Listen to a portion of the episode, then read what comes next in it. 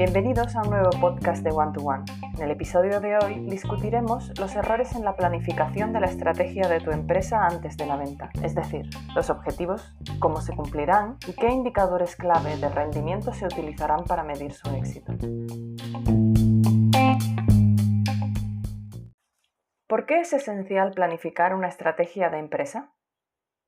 Es fundamental tener las cosas explícitas en lugar de definir su estrategia improvisando. Presenta a tus compradores potenciales una empresa que cumple sistemáticamente sus objetivos. Esto les dará una mayor sensación de seguridad y fiabilidad. Los compradores evitan las empresas volátiles. Incluso si la tuya no lo es, la falta de estrategia puede llevar a la percepción de que lo es. Entonces, ¿por dónde debería empezar? ¿Tienes un plan estratégico? Tenerlo es importante independientemente del tamaño de tu empresa. Asegúrate de saber dónde quiere ir tu empresa, qué quiere conseguir cómo va a conseguirlo y qué significa. Un plan estratégico bien elaborado debe incluir un plan de negocio que se proyecte a unos 3 o 5 años en el futuro. Recuerda, el que mucho abarca, poco aprieta. Concéntrate en lo que haces y en lo que haces bien. ¿Y si ya tengo uno? Si ya tienes un plan estratégico, reflexiona sobre si tu empresa está cumpliendo sus objetivos. No reflejarlo es una oportunidad para que los compradores potenciales se alejen y pierdas una oportunidad de vender. Si tu plan estratégico no está escrito, es el momento de hacerlo. Tener la empresa en la cabeza puede ser un reto para los compradores ya que no leen la mente. ¿Por qué es importante durante la fase de preparación? Durante la fase de preparación de las ventas, debes verificar el progreso del plan estratégico mediante la gestión operativa de los planes de acción definidos para ver si se cumplen o no los objetivos y con qué grado de calidad. Cuando vendas, los compradores podrán comprobar que se han cumplido las previsiones. Esto les inspirará confianza, minimizará el riesgo y aumentará el valor de tu empresa. ¿Con qué sigo el plan estratégico? Tras el plan estratégico, debe haber un plan de negocio. Al igual que tu estrategia, este debe proyectar el futuro de tu empresa para los próximos 3 a 5 años. Desarrolla un plan de negocio en el que describas los principales objetivos financieros a alcanzar, sea ventas, EBITDA, deuda financiera, CAPEX y flujo de caja. ¿Por qué iba a interesarle a un comprador esta información?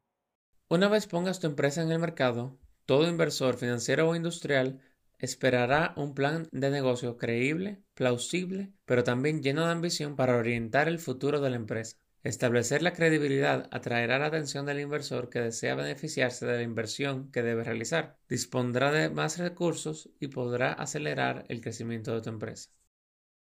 ¿Seré el único que conozca esta información?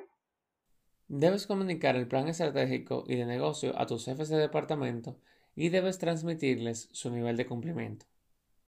Entiendo que la información sobre mi empresa es importante, pero ¿hay algo más que deba examinar?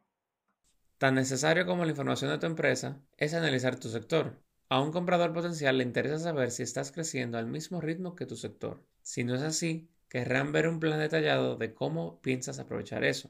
Hacer un benchmark anual para identificar tu posición actual dentro de él hará que tu empresa sea más atractiva entre toda la competencia. Ya que estoy analizando mi sector, ¿Debería analizar también a mis competidores? Sería útil que también analizaras a toda tu competencia. Haz un seguimiento anual para compararte con ellos y obtener los datos más precisos. Puede parecer infantil comparar tu empresa con otras, pero los compradores lo agradecerán ya que les permitirá saber si estás creciendo al mismo ritmo, si tus márgenes se han equiparado a los del sector y por qué. Para ser capaz de negociar la venta de tu empresa más adelante, primero debes comprender tu papel en el mercado. Por último, ¿a qué más debo prestar atención? Debes examinar tu oferta de servicios y tus márgenes de beneficio. Fíjate en si tu oferta de servicios y tus márgenes están a la altura de los de tu sector. Mira si tus estándares son lo suficientemente consistentes como para ser considerados eficientes. Al ofrecer servicios eficientes, se puede ver lo que se ha invertido y ganado, algo que todo posible comprador o inversor estará interesado en ver. Los compradores esperan aumentar sus ganancias, por lo que conocer tu rentabilidad es valioso. Esto les mostrará dónde te encuentras en la tabla de posiciones de la competencia. Quieren una empresa que sea productiva y competitiva.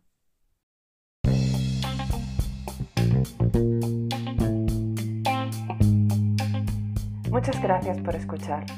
Esperamos que esta información haya sido útil. Les esperamos en el próximo episodio.